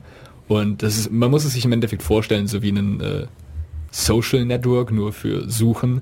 Das heißt, man schließt Freundschaften, Suchfreundschaften im Endeffekt dann ab, die dann hinterlegt sind und dann hat man im Endeffekt sein großräumiges Suchnetzwerk, in dem du dann äh, die Suche durchführen darfst.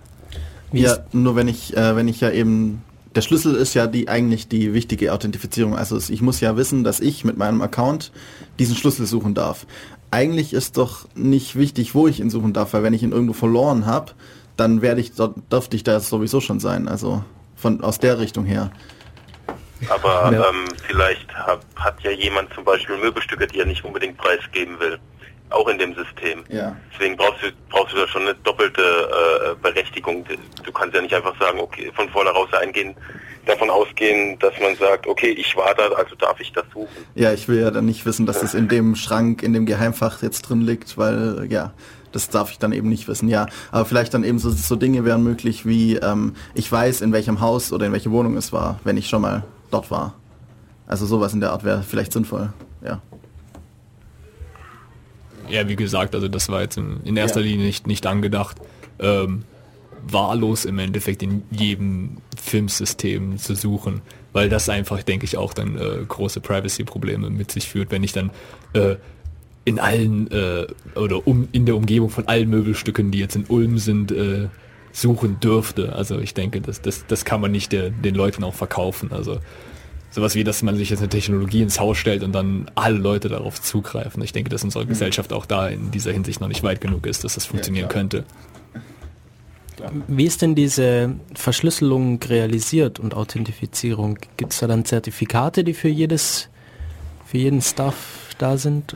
Nee, also ähm, das ist ähm, eher da, da diese, diese, diese ganze Geschichte auf diesen, auf diesen Mikrocontrollern läuft, ähm, haben wir da im Prinzip eine, eine einfache Verschlüsselung, um eben in dieses, ich weiß nicht, ob ihr euch noch dran erinnert, was wir vorhin hatten, diese Zigbee PAN, dieses Personal Area Network im Prinzip überhaupt reinzukommen und da rein zu connecten als Gerät, könnt ihr euch im Prinzip vorstellen wie in einem, in einem WLAN, ähm, wo ich auch einfach den Key brauche, um in dieses WLAN reinzukommen.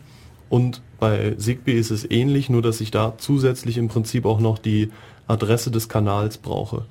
Das heißt, ich brauche die die, die, die PAN-ID, ja, also die Nummer die, dieses, dieses Kanals plus den, den Schlüssel, um überhaupt in dieses ähm, FIME-System, was dann da gerade lokal ist, irgendwie reinzukommen.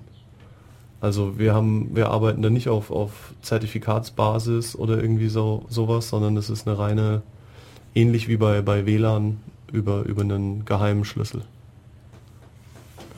Und wenn ich jetzt, sagen wir, es gibt es an der Uni das System und ich möchte wissen, ob ich meinen Schlüssel im Computerraum habe liegen lassen oder ob der in meinem Spind liegt oder sowas. Ähm, wie ist dann da sichergestellt, dass das auch sonst niemand rausfindet?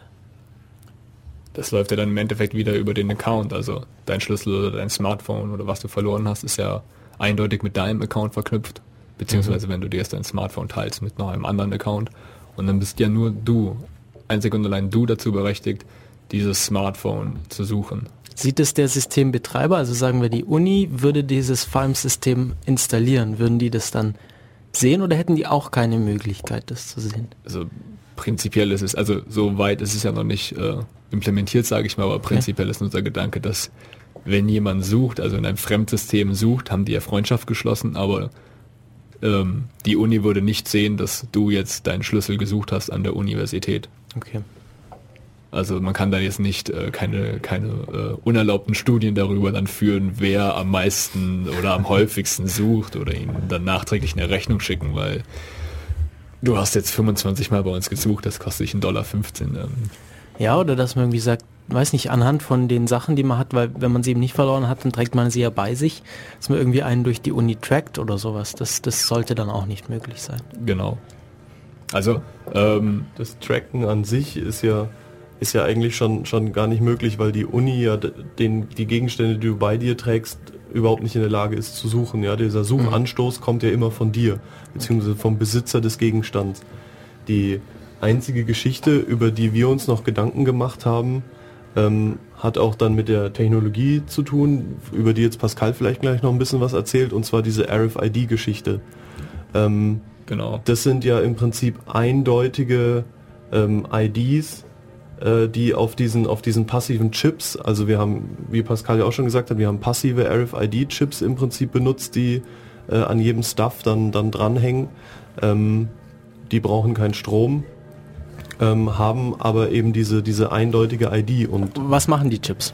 die Chips dienen im Prinzip auch zur Lokalisierung. Also wenn ich meinen Gegenstand jetzt zum Beispiel in, in eine Schublade gelegt habe, ja, ähm, können wir anhand von RFID den Gegenstand in der Schublade lokalisieren. Das heißt, ähm, wie Steff auch schon gesagt hat, wieder dieses Schalenmodell, dass wir gar nicht erst unser Zigbee-Netzwerk anschmeißen müssen, was ja Strom kostet, sondern wir über RFID suchen können, was dann den Stuff an sich keinen Strom kostet, weil der nur diesen passiven Chip hat. Ihr verwendet nur diese UUID, oder? Also diese Genau, nur diese eindeutige ID, die ist äh, 40 Bit lang bei uns. Und ähm, genau das ist im Endeffekt jetzt noch eine aktive oder eine ausnutzbare Schwachstelle von dem System, dass man halt Personen tracken kann, also deren Verlauf, meinetwegen jetzt bleiben wir bei dem Beispiel Uni, durch die Uni äh, ja, tracken könnte, einfach dadurch, dass sie meinetwegen jetzt ihr Smartphone mit sich rumschleppen und das halt noch diesen RFID-Chip bei sich hat und den man ja durchaus äh, auf äh, kurze Distanz auslesen könnte. Wenn man dann durch meinetwegen so Schleusen geht, könnte man halt immer sehen, okay, der hat jetzt diese Schleuse passiert. Das ist im Moment noch ein Problem. Aber ich denke, das Problem besteht auch äh, jetzt meinetwegen beim Ausweis von der Universität, der hat ja auch diese Technologie und dadurch werden ja auch prinzipiell die Leute trackbar. Ähm, worauf ich eigentlich raus wollte, ist, was, was dieser Chip selber macht, nämlich wenn der halt Strom empfängt durch, durch diese, da, wo ist so eine Antenne drin, dann antwortet er einfach mit seiner Nummer. Mehr macht er eigentlich nicht. Genau, es ist eindeutig nur die Nummer, also man kann nicht aus der Nummer jetzt daraus schließen, dass sich jetzt hinter dieser Nummer äh, ein riesengroßer Plasmafernseher äh, verbirgt oder ein super tolles neues Telefon. Das geht nicht. Also man kann jetzt nicht die Leute vorher scannen und sich dann überlegen, ob ich sie ausraube. Ähm, das funktioniert glücklicherweise nicht. Es ist eindeutig nur die Nummer. Genau, aber anhand der Nummer ähm, kann man dann mit großer Wahrscheinlichkeit einfach eine Person identifizieren, weil äh, ja, ich meine, wenn, wenn, wenn, wie Pascal gesagt hat, wenn es mein Smartphone ist, mein Smartphone hat die Nummer 1337 oder irgendwie sowas, ja, dann überall, wo das System dann die Nummer 1337 liest, äh, weiß er dann einfach, okay, da ist jetzt gerade der Jens durch die Schleuse gelaufen. Genau, aber ähm, Vorteil und auch Qual bei uns war es, dass wir ähm, RFID-Chips genutzt haben, die keine Kollisionserkennung haben. Das heißt, wenn zwei Chips zur gleichen Zeit mit der gleichen Antenne in gleichen Antennenradius sind, können sie nicht ausgelesen werden. Das heißt, einfacher Schutz ist, man hat einfach zwei Sachen bei sich, dann kann man nicht mehr ausgelesen werden, nicht mehr getrackt werden, das Problem ist behoben. Ja gut, aber ich meine, das, das ist ja nur, das ist ja nur die, die auslesende Hardware, die das. Genau, also äh, das Prototyp-Status im Moment. Genau, ich meine, wenn die, wenn die Uni da jetzt das Geld investieren würde und äh, entsprechende Auslese-Hardware, sage ich mal, kauft, dann ist es natürlich äh, Mit Kollisionserkennung bitte. mit Kollisionserkennung, dann ähm, kann man da natürlich dann wieder tracken. Also. Aber wie gesagt, das ähm, ist so die Schwachstelle. Wir sind uns der Schwachstelle auch ähm, bewusst. Ähm, und äh, da gibt es auch schon ähm, ja, die ein oder andere Überlegung, aber da sind wir noch nicht so weit und ähm, auch hardware-technisch sind wir da noch nicht so ready, dass wir da irgendwie sagen können, okay, wir haben das im Griff, aber wir sind uns der Schwachstelle bewusst und ähm, am, am Überlegen. Cool, cool. Äh, Steffen, hast du Lust, noch weiter einfach dran zu bleiben und mitzuquatschen? Ansonsten, wenn du keine Zeit hast, dann äh, können wir... Meine Zeit ist heute etwas knapp bemessen. Ähm, Ja, weil in dem Fall, also wenn du möchtest, kannst du uns gerne noch ganz viel zu Fimes erzählen, aber wir zwingen dich natürlich nicht da zu bleiben. ähm, ich müsste jetzt wirklich weitermachen, aber ähm, falls, falls ihr zwischendrin nochmal ein Problem habt, könnt ihr mich gerne nochmal anrufen. Ich kann nur nicht die ganze Zeit dranbleiben. Okay, gut, äh, dann schon mal vielen Dank, dass äh, du uns auch noch zum Server was erzählt hast, wo wir nicht weiter wussten. Und ja, bis bald. Mach's gut, Jo, Steff. Bis dann. Ciao. Ciao. Okay, jetzt haben wir doch schon einen ganz guten Abriss davon gegeben, wie Fimes so aussieht. Ähm, aber vielleicht noch mal kurz wiederholen, was wir jetzt so alles hatten. Das war jetzt doch ziemlich viel Zeug. Find My Stuff ist ein System, um Stuff wiederzufinden, also alles, was man so verlieren kann. Dazu wird der Stuff mit äh, Technologie ausgerüstet, die ähm, Zigbee verwendet, um gefunden zu werden, beziehungsweise RFID, äh, um noch stromsparender zu sein. Genau. Und Das ja, Ganze auf der Arduino-Plattform. auf genau auf, Ardu auf Arduino basierend. Heißt es, dass in dem Stuff dann auch Arduinos sind im Moment? Genau, ähm, diese haben im Moment Arduino, ist der Arduino Uno, ist unser erster Prototyp. Ähm, ist so Scheckkarten groß ungefähr und hat eine Höhe von knapp zwei Zentimeter. Zusätzlich dann halt noch das Akku-Pack. Ist äh, im Moment etwas zu groß, wissen wir selber, aber wir haben einen ähm, zweiten Prototyp äh, in Planung. Ähm, checken gerade noch äh, Hardware und finanzielle Grundlage. Äh, der wird dann ungefähr nur noch ähm, drei, vier, maximal fünf Zentimeter im Durchmesser sein, waschbar sein ähm, und deutlich flacher und wird dann auch nur noch mit einer Knopfzelle betrieben. Ähm, man könnte sich zum Beispiel vorstellen, den durchaus hinten in ein Portemonnaie reinzulegen. Ähm, wie gesagt, ist in Planung. Gibt es denn, wenn man sein Telefon verliert, gibt es schon Telefone, die diese Technologie schon so drin haben, dass ihr es verwenden könntet? Ähm, Smartphones irgendwie? Smartphones, Also, es also- gibt es gibt ja äh, RFID könnte ja gehen mit der Near Field Genau, wir Communication, haben das wäre theoretisch Near möglich. Field Communication, die meiner Meinung nach ja eine Schnittmenge von RFID ist. Ja. Ähm, sprich, ähm, Suchen in zum Beispiel Schubladen oder so wären ja direkt mit äh, neumodischen Smartphones, nenne ich sie jetzt mal, äh, möglich. Ähm, natürlich die ganze äh, XP-Kommunikation, die fehlt. Wobei, wenn man die jetzt wahrscheinlich in ein Smartphone mit einbaut, äh, würde das minimale Mehrkosten verursachen, denke ich mal, wenn das von vornherein geplant wird. Also man könnte sich das vorstellen, dass man irgendwie dann fürs Telefon gar nicht mehr noch zusätzlich irgendwas braucht, sondern dass das Smartphone vielleicht von selbst schon kann. Ich Klar. denke, das wäre durchaus möglich, ja. Äh, wie klein kann das denn werden, meint ihr? Das, was man in, die, in den Stuff einbauen muss. Also wenn wir jetzt keine Medieninformatiker wären und äh, Chips direkt programmieren könnten und ähm, da irgendwie noch eine Helping Hand hätten, äh, denke ich, würde das extrem klein werden können. Also überall mehr oder minder verstaubar. Hm, Also so Münzgröße wäre vorstellbar. Durchaus. Ja, ich meine, die, die Zigbee-Module an sich sind ja jetzt schon so groß wie ein Euro-Stück. Also d- da kann man bestimmt platztechnisch noch ein bisschen sparen. Also ich bin da jetzt äh, wirklich nicht der Experte, aber wenn ich mir jetzt unsere Zigbee-Module anschaue, die wir da haben, äh, da ist äh, rechts und links recht viel Platz. Also ich denke, da kann man von der Platine noch einiges abschneiden, ohne dass es äh, an Funktionalität verliert. Ich denke mal, der meiste Platz ist da vermutlich die Antenne, aber ich denke mal, man kriegt das auf jeden Fall hin als Schlüsselanhänger irgendwie so in Zuckerwürfelgröße oder sowas. Auf jeden Fall. Das wird, wäre bestimmt möglich. So, jetzt hatten wir, wenn man was verliert, dann meldet man sich am Server an über eine Webschnittstelle und gibt ein, was man verloren hat und dann fängt das System an zu suchen. Also habe ich es richtig verstanden, dass der Server dann den Möbeln sagt, er sucht mal? Genau, also der Server ist ja ähm, durchaus schon, schon in der Lage, vielleicht sogar zu wissen, aufgrund von, von, von Caching-Geschichten, je nachdem, wie man, wie man es security-mäßig implementiert, ähm, wo, wo ein Gegenstand sich vielleicht schon befinden könnte. Und ähm, macht dann eben durch dieses Schalenmodell einfach durch. Also wenn er, wenn er weiß, wo der Gegenstand eventuell sein könnte, aufgrund von einer alten Anfrage, die er hat und äh, die vielleicht noch einigermaßen aktuell ist, dann fragt er in dem Möbelstück einfach nochmal an. Also zum Beispiel dann erstmal wieder über RFID, fragt, ist es in der Schublade? Äh, und dann sucht es das Möbelstück, was angesprochen worden ist, in der Schublade. Wenn der Gegenstand nicht da ist, sagt das Möbelstück, sorry, ist nicht hier. Und dann fängt der, der Server im Prinzip an, die Suche auszuweiten. Ja, ähm, er sucht dann im Prinzip erstmal über RFID in allen Möbelstücken, die er, die er findet. Es geht ja auch ziemlich schnell, also das äh, ist, ist ziemlich vom, vom Delay her ist es äh, recht gut. Und ähm, sobald diese RFID-Suche abgeschlossen ist und es nicht gefunden worden ist, wird die Zigbee-Suche angestoßen, sozusagen zur Zeit unser, unser letztes Mittel.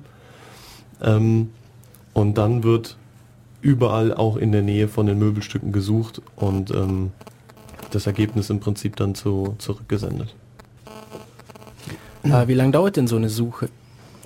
Ähm, also bei unseren recht kleinen Systemen ist es eigentlich ziemlich flott gewesen.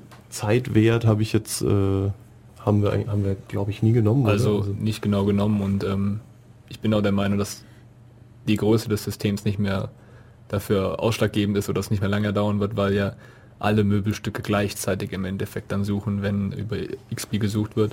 Und schätzungsweise würde ich mal sagen, das liegt so im knapp 20 Sekunden Bereich, wenn halt wirklich jetzt komplett gesucht wird. Also sprich, erst RFID und danach XP. Wenn es über RFID gefunden wird, dann liegt das so im 3-4 Sekunden Bereich maximal.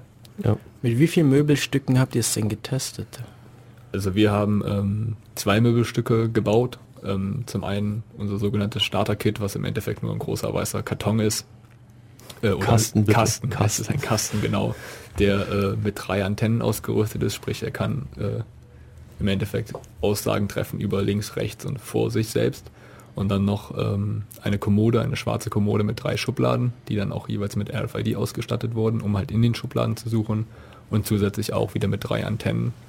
Ähm, und die konnte dann halt autonom oder automatisch im Endeffekt im System hinzugefügt werden, hat sich automatisch in das WLAN angemeldet, hat sich selbst lokalisiert im Endeffekt, hat bestimmt, stehe ich rechts oder stehe ich links oder vor der, vor dem Starter-Kit und ähm, um dann später diesen Baum aufzuspannen und ähm, danach konnte im Endeffekt mit beiden Möbelstücken gesucht werden und dann Aussagen getroffen, äh, wie zum Beispiel es liegt vor dem Starter-Kit oder es liegt rechts neben der Kommode oder dann aber auch es liegt zwischen Kommode und der äh, und dem Starter-Kit. Äh, meint ihr, dass das skaliert, wenn ihr noch jetzt, weiß nicht, 200 mehr Möbelstücke im Haus einbaut? Wir sind fest davon überzeugt, ja. Wir konnten es natürlich nicht testen. Ja, natürlich, ja.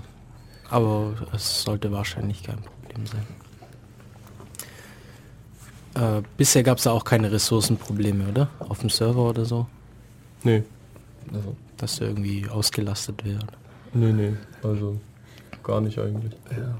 Also es gab einmal ein IP-Adressenproblem während unserer Präsentation, als uns die Oh, IP-Adresse bitte geklaut auf, wurde. darüber wollen wir eigentlich nicht reden. Ein schwarzer Tag in Films, also für Films, das äh, sogenannte Streiflicht an der, an der Uni Ulm. Meine Güte. Wir können ja hier jetzt mal nachspielen, wie es hätte laufen sollen. Perfekt hätte es laufen sollen. Ja, aber ähm, wir sind äh, der festen Überzeugung, wir können ja mal kurz schon mal ein bisschen Werbung machen. Ich habe es hier gerade gefunden. Ähm, Im Dezember diesen Jahres in Ulm ist die MUM und ähm, Die MOM heißt, Mobile, Mobile Ubiquitous Messe. genau. und ähm, wir werden wahrscheinlich dort vertreten sein.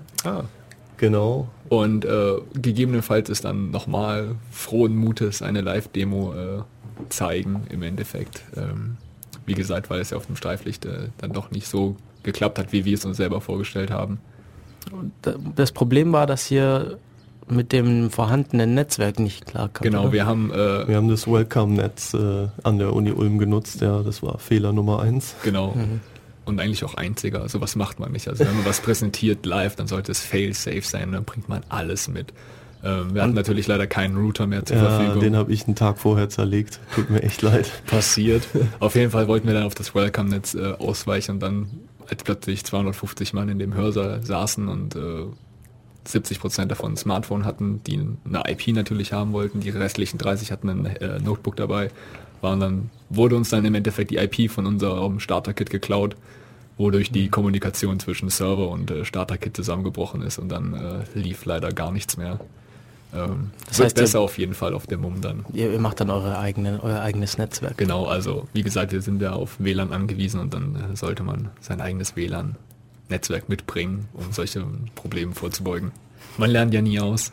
Richtig. Ja, das Projekt, das Ubicom-Projekt der Uni ging, geht ja Sommersemester, Wintersemester immer. Mm, Ja, ich glaube ja. Sprich, ihr seid jetzt eigentlich schon fertig, aber so wie es klingt, macht ihr immer noch was damit. Ja, also wir ähm, sind jetzt noch gerade dabei, es zu evaluieren.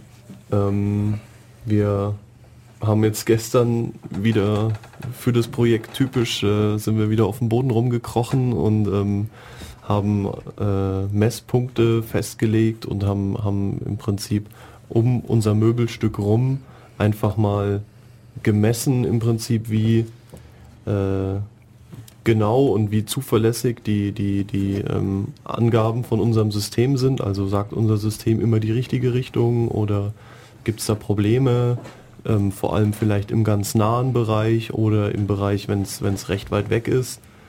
Ähm, das waren jetzt die, die Tests im Prinzip, die wir, die wir jetzt gestern an der Uni durchgeführt haben.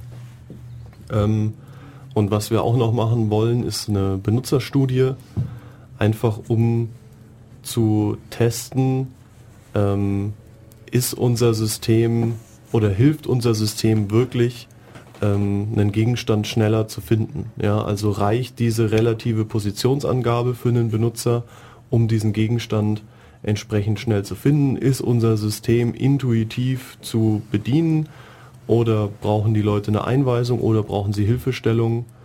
Ähm, solche Geschichten wollen wir im Prinzip in, in unserer Benutzerstudie testen und äh, Also alle, die, die zuhören und Lust haben, ich denke nächste Woche wahrscheinlich, also kommende Woche noch nicht, ich denke die Woche darauf werdet ihr wahrscheinlich Flyer, die ähm, Steff uns hoffentlich macht, in der, in der Mensa finden und es wird wahrscheinlich wieder mit Schokolade belohnt für jeden, der kommt. Ähm, und dann könnt ihr eifrig verlorene Gegenstände suchen. Würde uns auf jeden Fall helfen bei unserem System. Das klingt nach einer Menge Arbeit. Macht ihr das jetzt aus Spaß oder gibt es irgendeinen anderen Grund noch dafür? Also in erster Linie macht es natürlich Spaß. ähm, aber ja, ähm, wenn man sich das als Projekt anrechnen lassen möchte, geht es halt über die zwei Semester. Man kriegt für die Semester jeweils äh, sechs Leistungspunkte. Und dann, um es als Projekt anrechnen zu lassen, muss man das noch evaluieren. Sprich nochmal vier Credits investieren, damit man dann auf seine 16 Punkte äh, kommt. Genau, aber ähm, äh, uns wurde im Prinzip auch angeboten vom, von der Abteilung, dass wir dann Paper drüber schreiben ja, und ähm, das Paper veröffentlichen. Und zu einem guten Paper gehört natürlich auch immer eine Evaluation. Ähm, das ist im Prinzip auch noch das, was uns da bei der, bei der Stange hält. Und ich denke auch, nachdem wir diese Evaluation gemacht haben, ähm, werden wir nicht aufhören, uns mit dem System zu beschäftigen, sondern wir werden im Prinzip noch unser Paper schreiben, dann kommt die, die MUM und ähm, also den Arbeits- und Zeitaufwand, den wir da reinstecken, den, das ähm, hat mit Credits, glaube ich, schon nichts mehr zu tun. Also das ist schon zum einen Herzblut und zum anderen auch irgendwie ähm, Spaß. Ich glaube, es steht auch nicht mehr im Verhältnis zwischen Zeitaufwand und äh, den Punkten, die man bekommt. Also ja, also man kann zwölf Credits kann man, glaube ich, auch deutlich leichter bekommen, wenn man das an der Stelle einfach mal sagen darf.